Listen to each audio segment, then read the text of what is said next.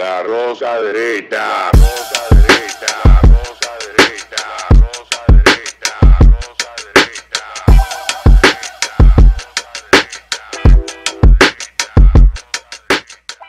Este programa contiene tres personajes únicos y vulgares. Sus opiniones son totalmente individuales y ofensivas y debido a su contenido todos lo deben ver. Bienvenidos a la rosca derecha. Hoy no tenemos a la mascota del programa, está enferma, pero hemos invitado Es mamífero, a un porque es amigo, ratica y es perra. O sea que, a, a un amigo que es bastante, bastante profundo en su conocimiento, eh, impresionantemente joven para mí.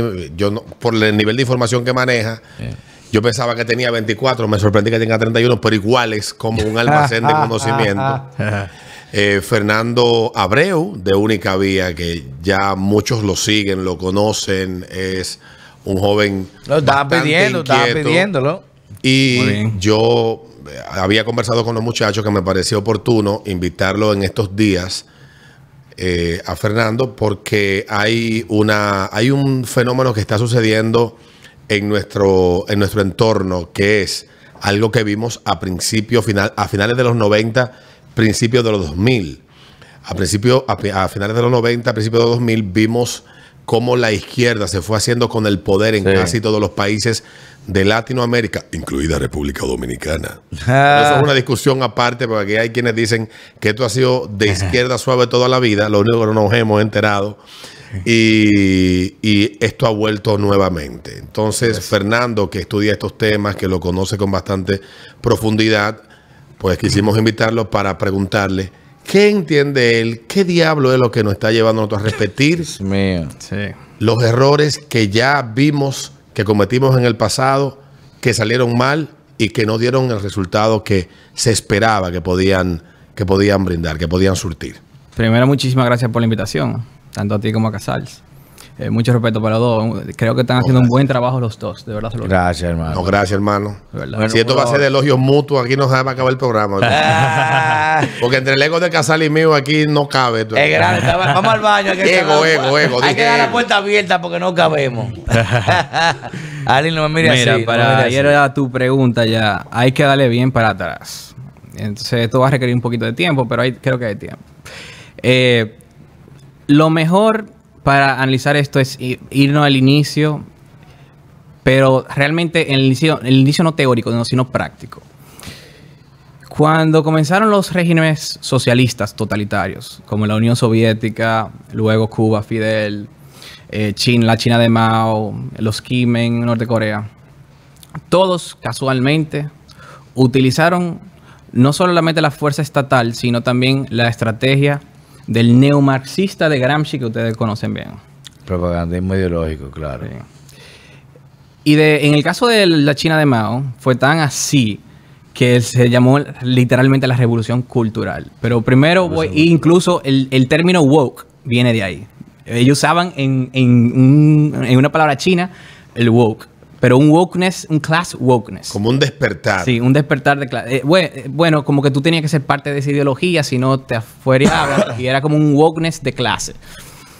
Entonces, yendo hacia el inicio, obviamente todo esto sale del primero, el manifiesto comunista, que divide la sociedad entre un grupo opresor y un Oprimidos. grupo oprimido, entre opresores y oprimidos.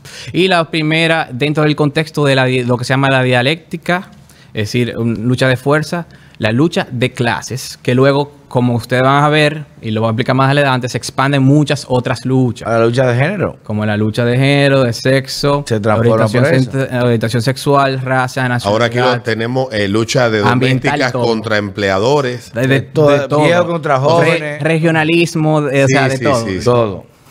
Entonces, nada, y luego toma Gramsci esa idea de Marx y dice, bueno, pero para que realmente funcione y para que nosotros lleguemos, nosotros los comunistas lleguemos al poder, tenemos que insertarnos nosotros y A nuestras ideas a todas las esferas de la sociedad. Claro. A el sistema educativo, a la misma iglesia, al cine, al arte, en todo lo imaginable. Entonces esa, esa estrategia se utilizó en todos estos regímenes socialistas, exportándolo hacia demás países.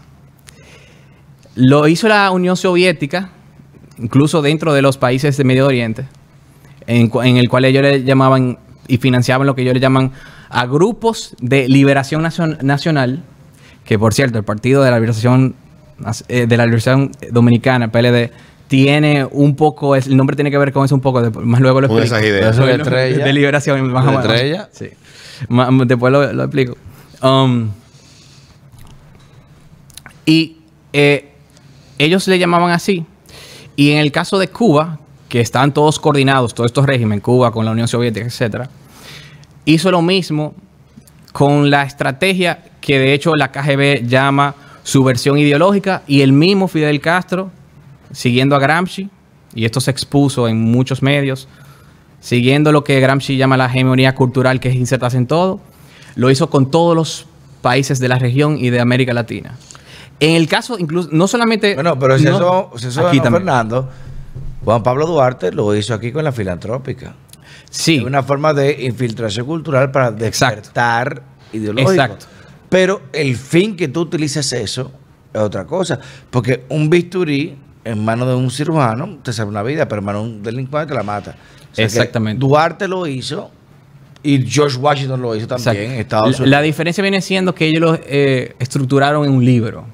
Y, Y fue y- y fue una guía. sí, sí, fue una guía, y es una sí. guía mundial. Y una estrategia ya Un con muchos elementos, un manual. Eh, O sea, es muy profundo lo que hicieron. Y aquí, por ejemplo, eh, lo, eh, lo hicieron de la siguiente manera. Y, y- y en el caso de Fidel lo hizo de dos maneras. Primero están los guerrilleros, los guerrilleros de combate y luego están los guerrilleros ideológicos.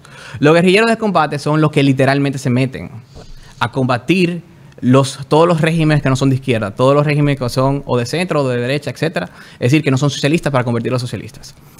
En el caso de República Dominicana, estos fueron los expiacionistas, lamentablemente.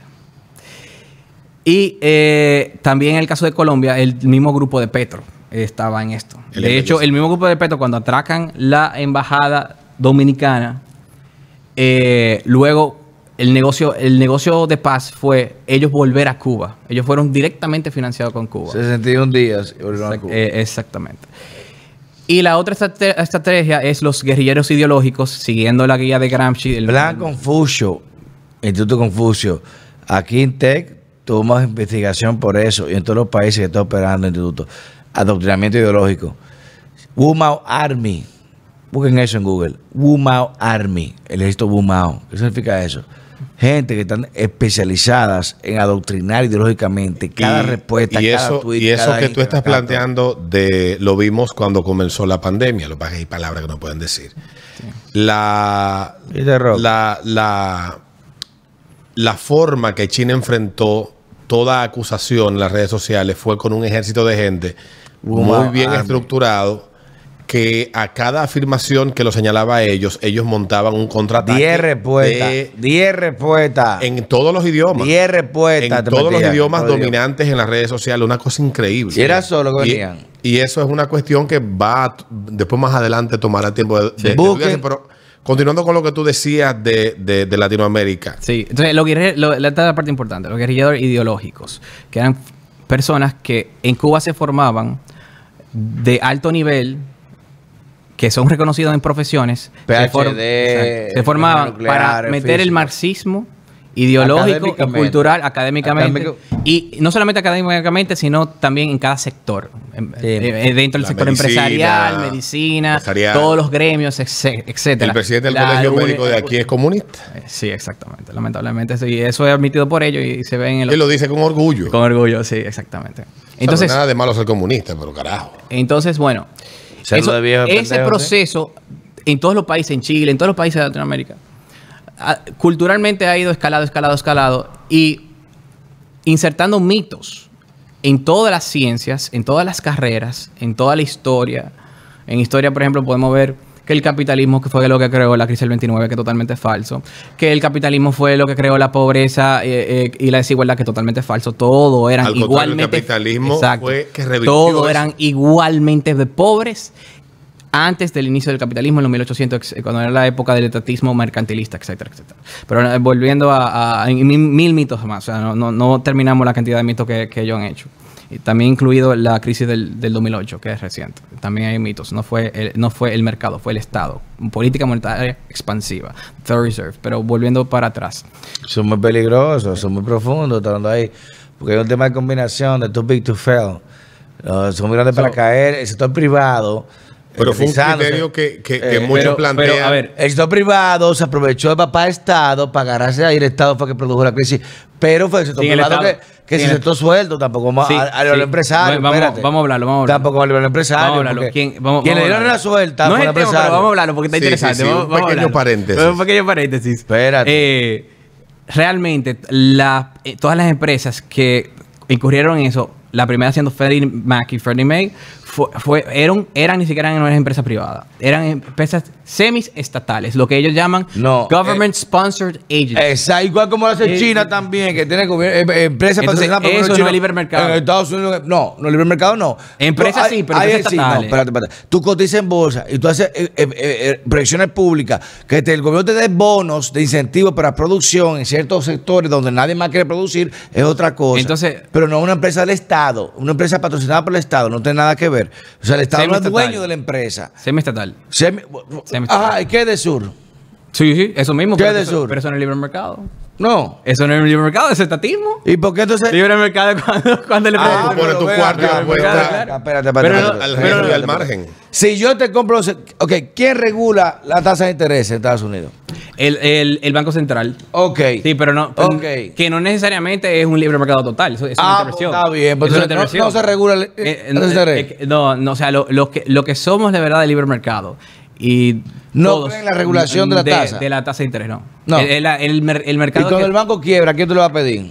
No, Ejecuta primero, hay- cabeza. Hay, hay que irse, hay que irse para atrás. Hay que, ah, entonces tú, tienes, tú tienes que ir al inicio. ¿Por qué los bancos Pero quiebran? no podemos decir que el Estado de- fue que propició dentro- la crisis. Hubo una complicidad de la dentro- Reserva Federal, Departamento del Tesoro y conjuntamente con la mayoría de directivos empresarios, de los CEO, los CFO, de todas esas Tú tienes que empresas. irte antes de eso. Ah, y cuando no, te vas no, pero de ahora. Eso venía de. Bush. Eso venía de Bush, desde antes. Eso venía de Cuando ahora. tú, te vas a, cuando tú te vas a eso. Bueno, pero no vamos a eximir de culpa a los empresarios y a los Eh, banqueros que cambiaron en la hegemonía del dólar en ese momento, la hegemonía crediticia hasta el día de hoy. De ahí sale el FATCA.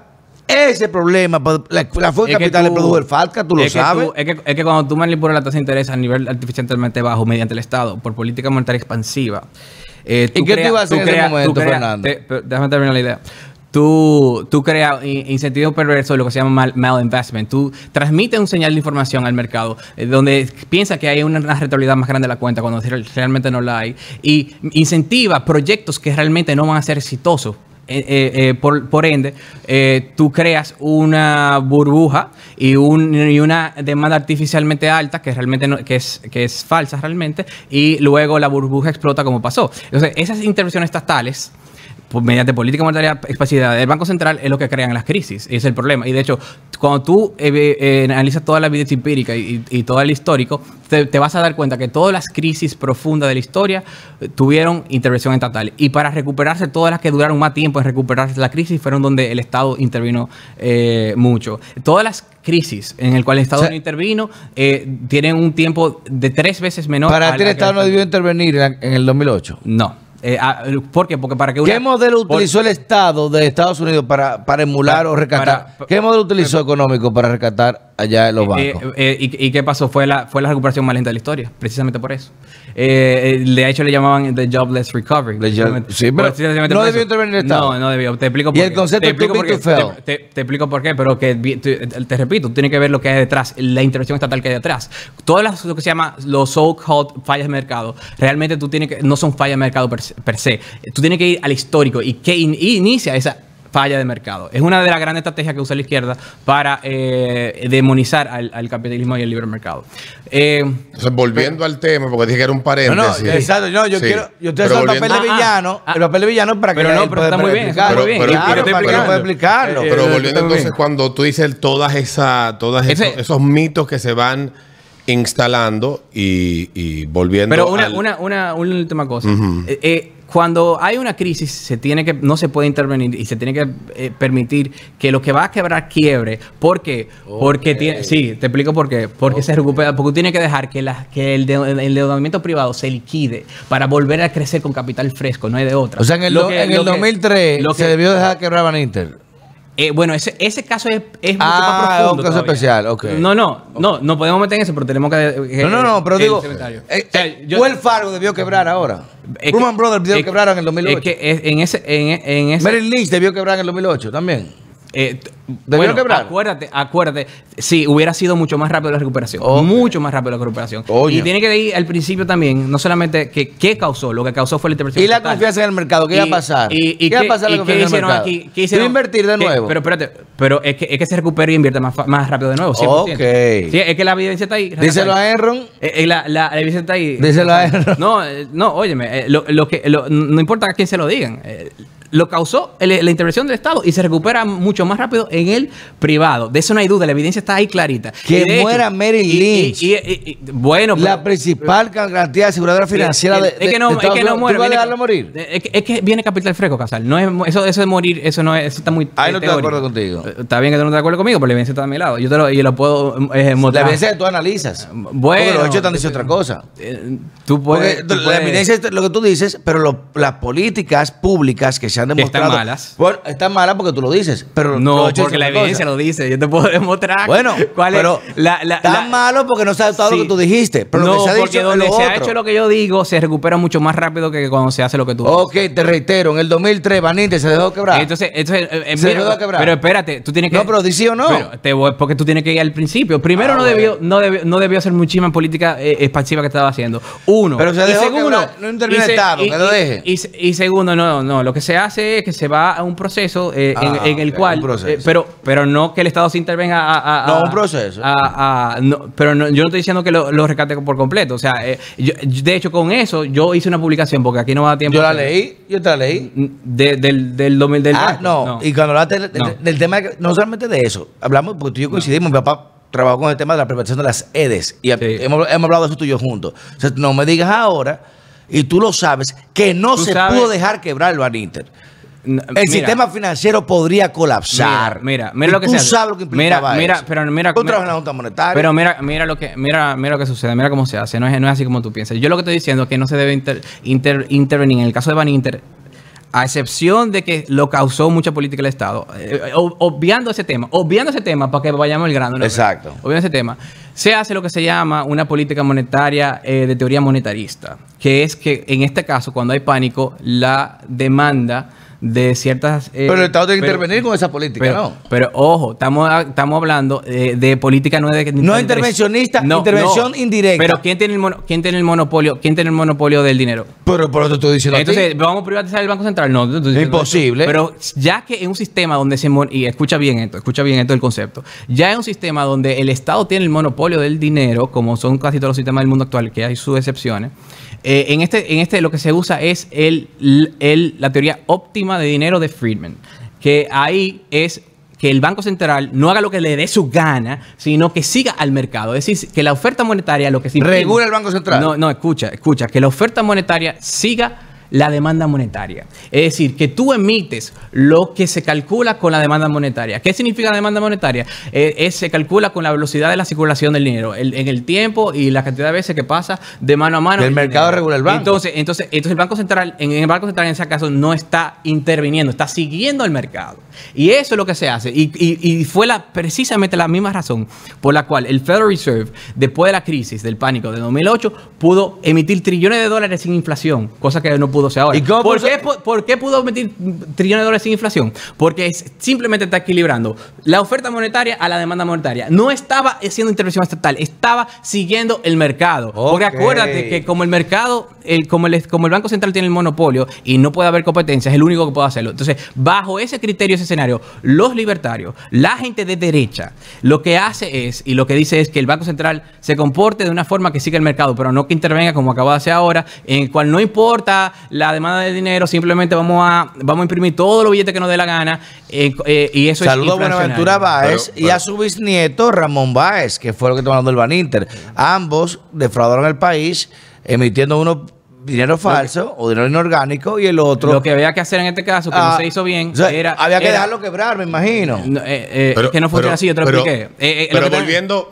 sí, No funciona- no así. Ay, que yo peleamos cada rato así. Sí, sí, sí, pero volviendo al paréntesis. No funciona así realmente. Porque si- vamos a tener que hacer la roca económica. No, no, no, no, no, verdad, Sari, Sari. Pero volviendo al tema, porque tú dijiste de los mitos que se instalaron y tú has dado una explicación tal vez en un, en un asunto. Eso, que- eso es dos de los, de los mitos que se instalaron. ¿Eh? Esos son uno de los mitos que se instalaron. Muy Exactamente. Y qué bueno que en la parte Que, económica. que ahorita Casal se realmente sabe, sabe lo que yo estoy diciendo que es verdad. Yo creo que No, haciendo eh, para- eh, eh, te, estoy, te estoy- te estoy apoyando para que no digan que, que, que tú no sabes. pero- él sabe que te la razón. Él lo está diciendo no, para, para revés, revés. Tú no puedes ser tan. No, no puedes estar tan. hay algo que, tan abierto. que en torno a lo que estamos viendo ahora para retomar el asunto de, de- de por qué estamos chocando otra vez con la misma piedra, que debería ser el himno nacional de cada uno de los países de Latinoamérica, donde la izquierda y volviendo al tema ya. llegó al poder, acabó con el país, vino un gobierno, salvó todo y vuelven otra vez y chocan el fenómeno de Chile. Y tú hablabas de algo. Tiene- tienen, tenemos, tienen años Tú- en ese marxismo cultural. tú- Años tú años. hablabas de algo sobre, Pero se potencia sobre ahora. Y- lo que se va instalando y en el caso de Chile en particular hay una idea que se instaló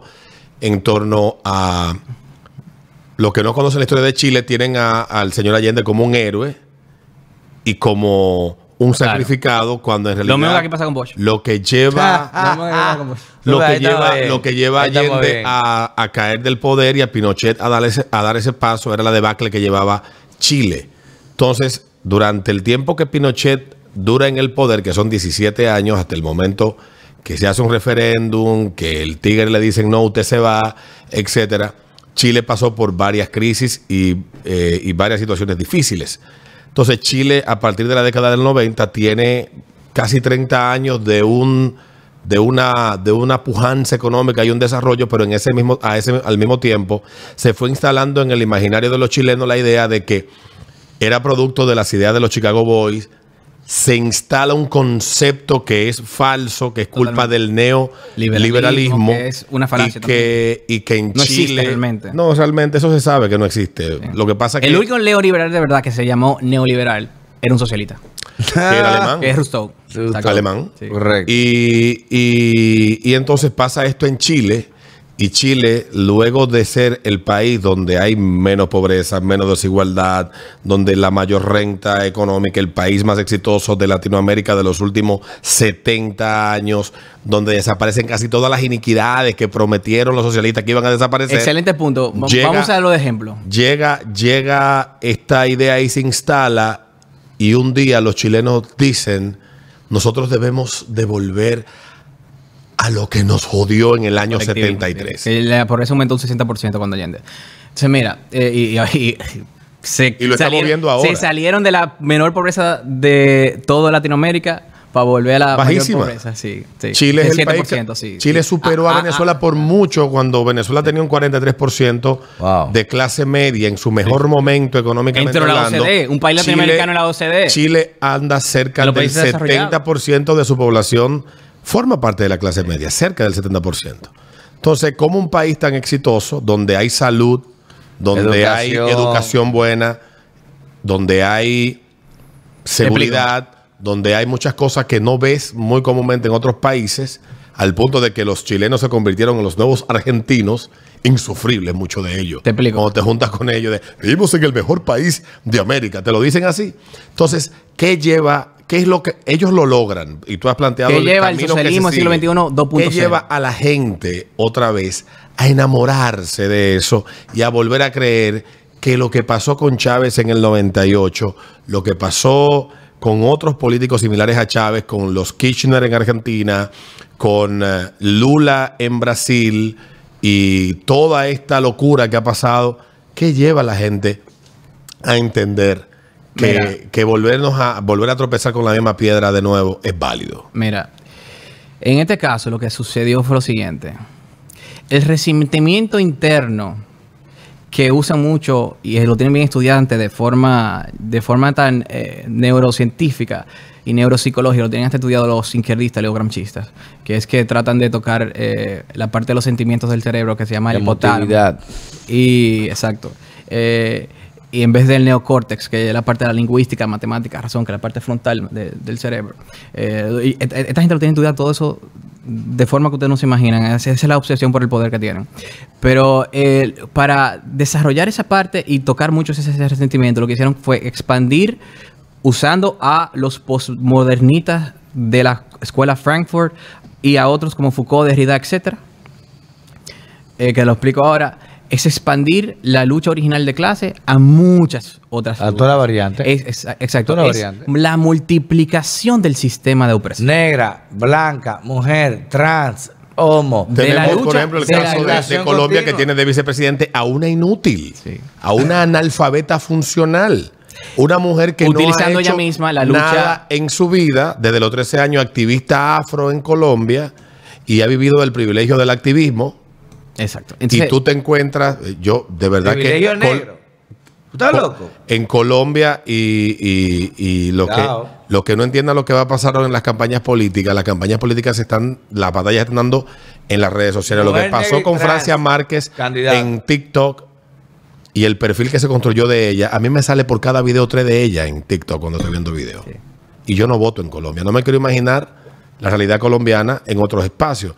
Entonces, mira, ella misma, una ella misma, como hecho, esa. eh, ella misma y también en el caso de Chile, eh, usando ese, este lenguaje tanto de la desigualdad, desigualdad, desigualdad, no solamente la desigualdad de clase, Justicia social. justicia social, no solamente esa desigualdad, sino la de raza que la usa ella y también los chilenos, No, la de mujer, de sexo, la de género, sexo que la usa ella, orientación, sex- orientación sexual y toda la demás. Entonces, ese resentimiento lo potencializan por 10. Lo, lo- se inventan 10 desigualdades más, aparte ya de... Y no es que Mujer, rechazan. trans, negra, Y no es- afro, vaina. Y no es que Vega. rechazan la lucha de clase, la siguen usando. Lo que pasa es que la, la siguen usando y siguen usando el socialismo, pero le, le añaden todo esto.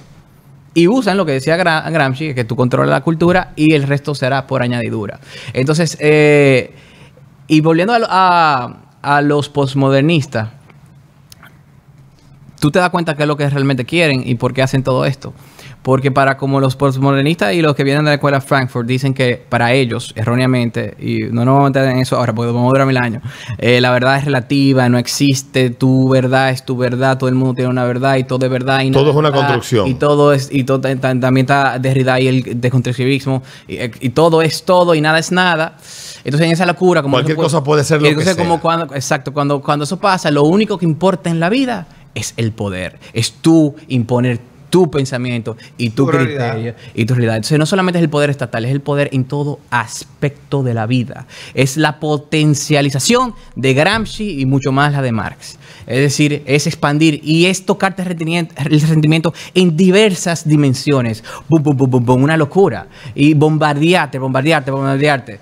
Eh, por todos los lados de la vida y en todas las carreras, en todos los medios, en, en también con todas las plataformas de las redes sociales, en no solamente en la universidad, en el cine, en la cultura, en todo Netflix, en todo, o sea, en todo es una locura, es un control, un poder cultural, un poder de todo aspecto de la vida. Y como decía, decía Orwell, lo que realmente quieren es que, y Orwell lo decía, que va a pasar el futuro es que tú te sientas, si tú no te sometes a ellos, tú te sientas como si una gran bota está aplastando tu cara en el piso. Ready Esa- Player One. es- esa. La película de tu, tu realidad digital, la aceptación va a ser mejor que tu realidad real.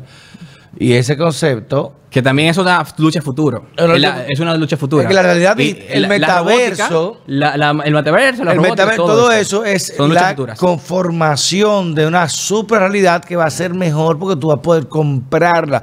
Cuando tú ves que hay muchachos de 15, 16, 17 años que te gastan miles de dólares comprando de que, que una vaina de una vestimenta, de un coin de vaina de Le- League of Legends, que esta vaina, que lo otro, que tiene su, su, su, gratificación, pero dice, carajo, en el futuro, esa realidad y que parte de lo que te venden, el esquema socialista, de que todos seremos, todos seremos felices, Exacto. todos seremos mejores, todos estamos felices. Y el discurso es el mismo. El discurso es el mismo, justicia social, todo. Ideología de género, que tú puedes- tú puedes ser- Tú puedes ser lo que tú quieras. En el metaverso tú puedes ser lo que tú quieras. Tú puedes ser El lo género que tú tú quieras. quieras. Una mujer, un hombre. Un el tipo caballo, un un gordo en su casa en pantaloncillo. Tú crees que una tipa, una luchadora, vaina.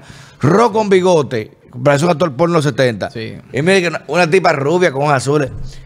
Eso, que no está mal, porque hay muchas condiciones, incluso eh, antropológicas, que se han hablado del cuerpo en otro cuerpo, de avatars, de, tradiciones de tu soñar.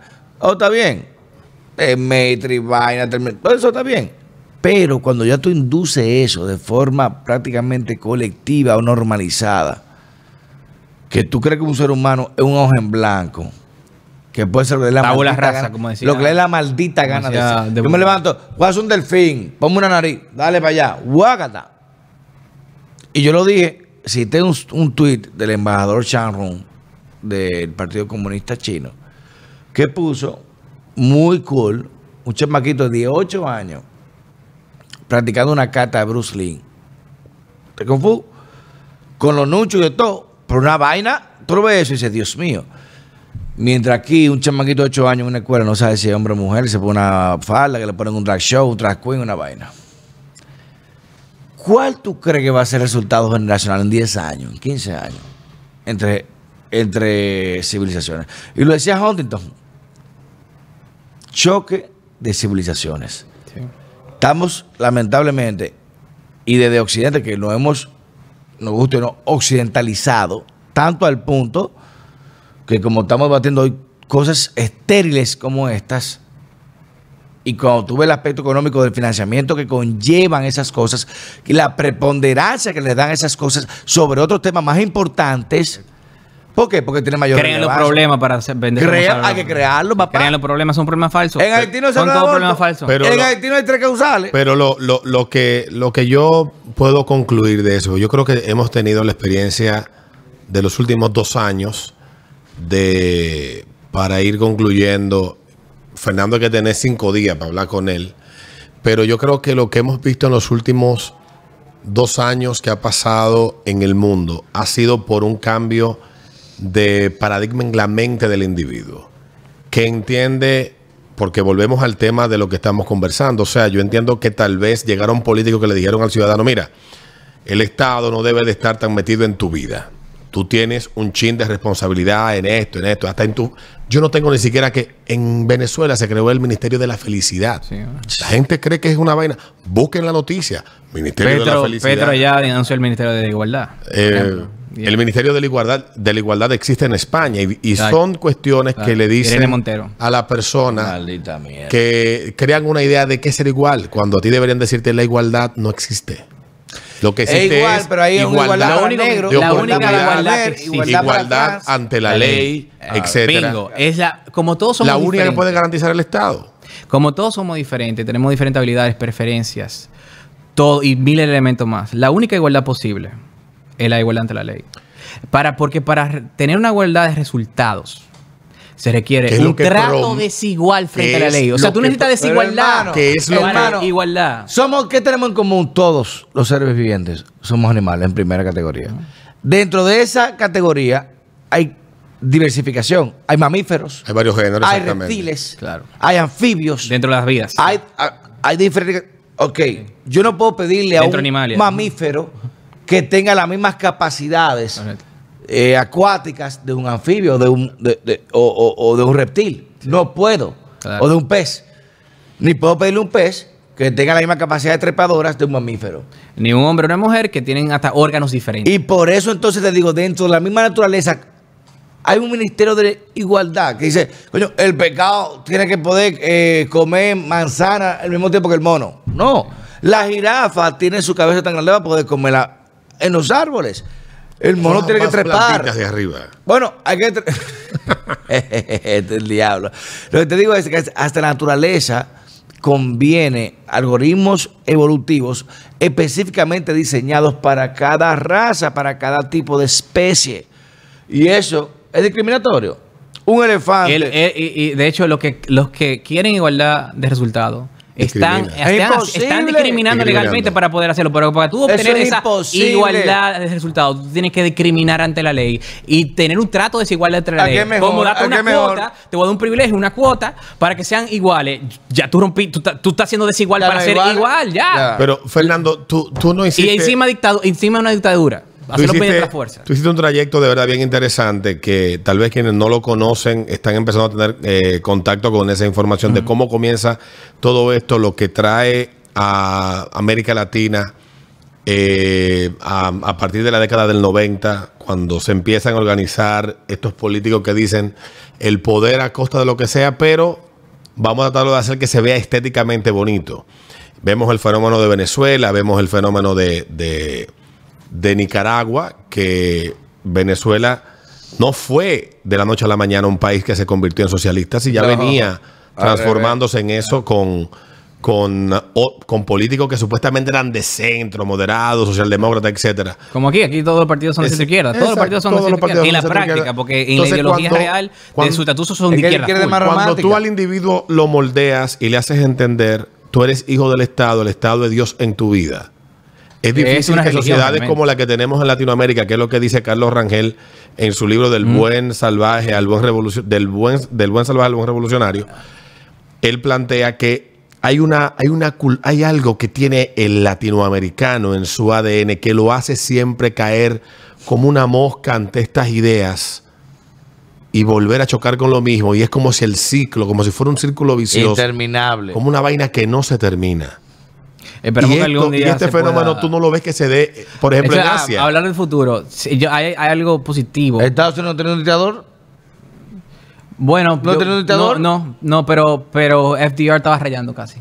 Que Bueno, que estaba eh, rayando. no es lo mismo, Que obviamente. ya te Sí, fue pero, controversia. pero coinciden mucho que Pero- fue lo más cercano que y- hubo a una sí, Es lo dictadura. más, fue- obviamente, exacto. pero te digo con eso de que lo que dice Alberto, incluso hay una paradoja. y- y de hecho, para mí, Obama en muchos sentidos. Para mí también, no, no, por eso, el, el presidente más también. divisionista de la historia, Sí. Estados Unidos. Pero para mí una paradoja muy buena, y siempre la, la cito, que es la, la- la filosofía zapatista, de, lo- de los cangrejos.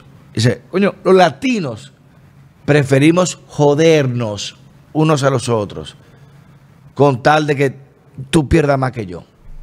Aunque yo pierda, pero tú vas a perder más que yo. En vez de decir, coño, El cangrejo ve que tú vas saliendo de la cubeta y te da con una tenaz y te jala abajo. al revés, ¿sabes? O sea, Tú vas a cazar cangrejo en el lado gringo, tapa el pote. Porque si sale un cangrejo, saca todito los otros para afuera. Ahora, tú vas a estar en, la- en el lado mexicano, déjalo abierto. Porque si va a salir uno, todito lo jalan. Guácata, ven para acá todito. Entonces, en Latinoamérica, y ese ciclo, porque no es nuevo, 2003, Mercosur. La izquierda fue la salvadora de, de Sudamérica, de Latinoamérica, Sí, el sí, el siglo XXI todo. de primera Siempre- ola. pero a una segunda ola. Pero a costa de qué? Mira España. Está al borde de la quiebra. Sí, sí, Mira sí. España. Está fatal, España. Pero, y mira Francia, el- el- lo que acaba de hacer la Marine Le Pen, que se burlaban de ella, tercera fuerza electoral. Sí. O sea, hay que entender de que aunque en Latinoamérica, yo digo, tenemos un delay. Delay de seis, seis meses, seis años con esta gente. Seis horas. Pero No, aquí, hay una derecha naciente en Europa. ah, sí, hay una derecha muy fuerte. muy fuerte, no, yo, muy yo fuerte. tengo el hashtag de la nueva derecha. Que no es la vaina, Sentano habla mierda, hablaba, toma vino, fulano, mira, toma, no. Claro. No, hay temas que no se transigen. Claro. Hay temas que tú, y tú como libertario lo sabes, hay temas que no se transigen. Tú y yo estamos de acuerdo en ciertos temas, en otros no. Pero hay temas que no se transigen. Sí. Y si no creamos nosotros como jóvenes ese nuevo esquema que Alberto siempre lo ha dicho, hemos pecado de inacción. Porque no, hemos- no hemos dejado acorralar. Y no hemos dejado acorralar.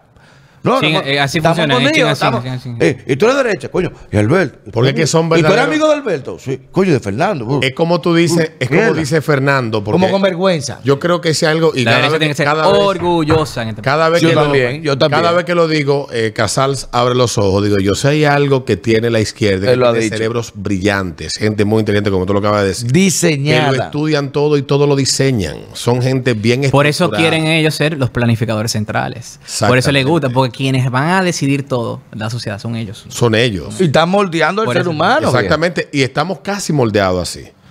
Yo En- soy en- en retrógrada. América Latina- soy retrógrada.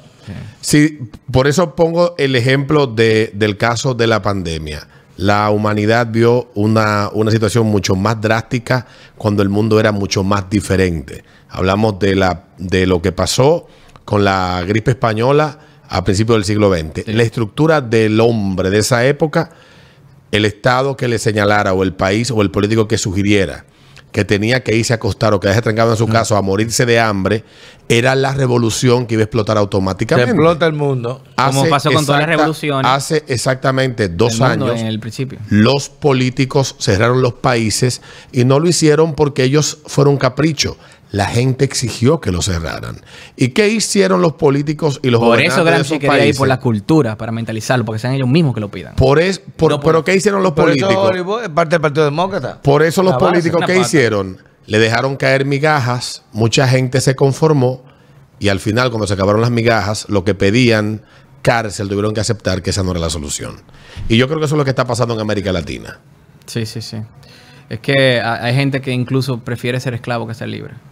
Porque no quiere, la, de las cavernas, hermano. porque no quiere la responsabilidad. Es preferible ser encadenado, ver los reflejos de la realidad, a vivir la realidad. Por eso hay que... Hay gente que todavía le gusta vivir una, una, una burbuja Sí.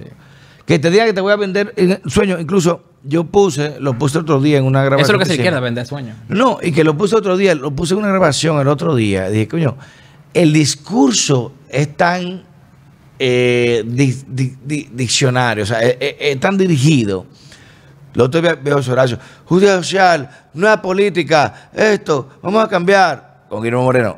Y tú escuchas cómo estas personas hacen el mismo tipo de discurso, te lo había puesto a, a el otro día, idéntico, Dios mío. Tú dices, pero wow, ¿cómo puede ser que ni siquiera estuviera prácticamente leyéndolo?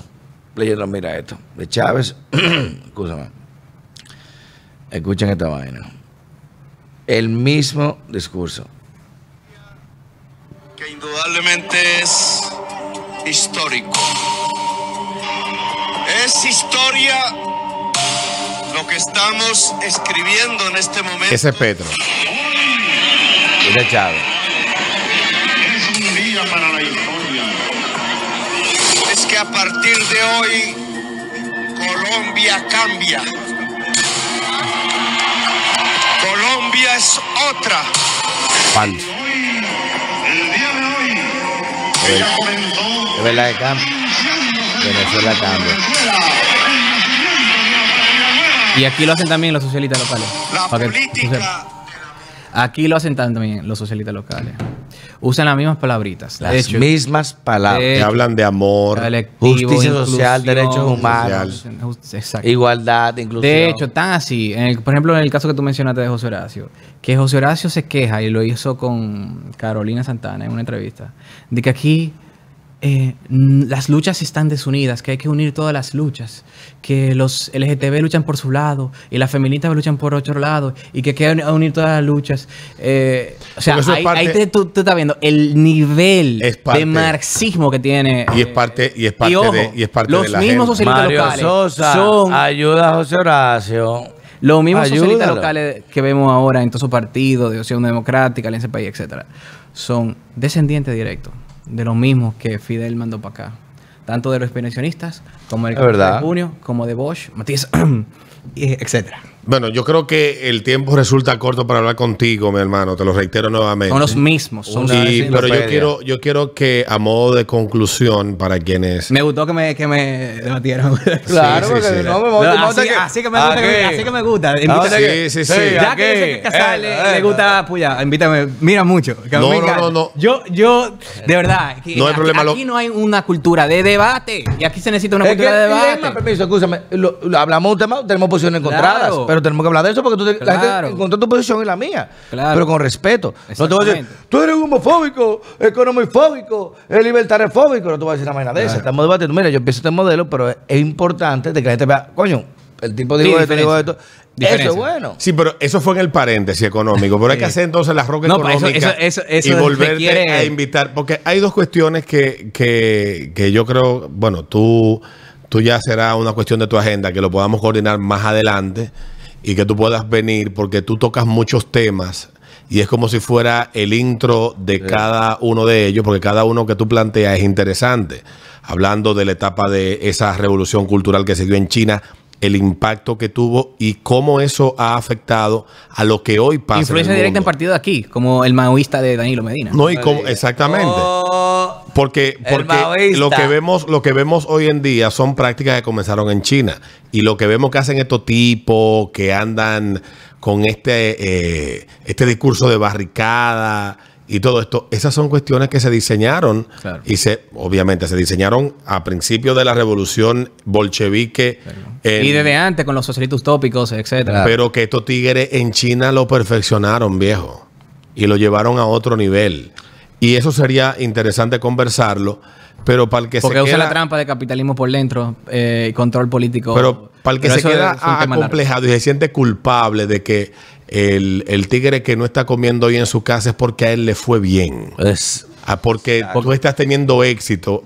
Esa, ese sentimiento de culpa que se le ha ido, eh, se le ha ido Como si fuera un juego suma a- exactamente, como si fuera un juego de suma cero, que se le ha ido inoculando a las Sin nuevas capital generaciones. no se sale de la pobreza. Se necesita capital para salir de la el pobreza. Estado no produce. El, el- el unidad de producción del Estado, usted, el Estado no produce riqueza, no produce. Entonces ya, la- la ya. Fernando, ¿qué es lo que tiene que entender ese tigre que se siente culpable? Que- Bueno, él lo que tiene que entender Casal, tranquilo. es que él se necesita que el sistema liberalice el capital, que el sistema pueda fluir, que no, que no hayan tantos impuestos y regulaciones, que te roban las oportunidades de empleos y también de inversión, porque tú puedes tener una idea y puede haber un, inversioni- un inversionista ángel por ahí que puede invertir en tu proyecto, pero hay tantos impuestos y regulaciones, una montaña, que te impiden y te roban esa oportunidad. Nadie invierte para perder, nadie invierte porque sí, se invierte. Y eso es lo bonito, que lo que dice los propios izquierdistas es lo que hace que funcione, que el sistema, hace- es lo que hace que el sistema funcione. Eso que dicen del lucro, sí, todo el mundo quiere ganar dinero, pero en un sistema voluntario, ¿cómo tú ganas más dinero con dinero? Invirtiendo en negocios. ¿Y qué se necesita para invertir en negocios?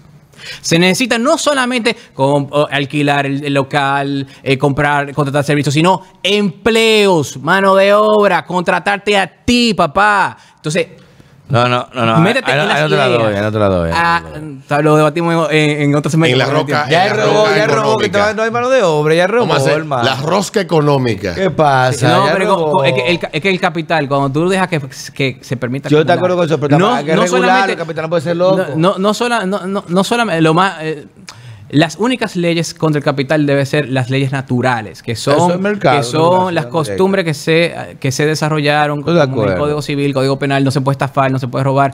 Es decir, el límite de la Ah, libertad exacto. es eh, cuando comienza la de otro, el principio de no agresión. Fuera de eso, Ahí estamos bien. fluya, venga todo, baja los impuestos a, a todo lo menor posible y que sea una máquina de sacar a la gente de la pobreza, que eso es lo que ha, que ha sucedido. La pobreza ante el capitalismo era un 95% en los 1800 y bajó, a pesar de que la población se multiplicó por 8 ya casi, bajó a un 10%. Pobreza mundial y, y extrema bajó a un Eso es. La gracia a Fernando Abreu, única vía, búsquenlo, es un muchacho brillante, a pesar de lo más que se el ve. diablo en Twitter.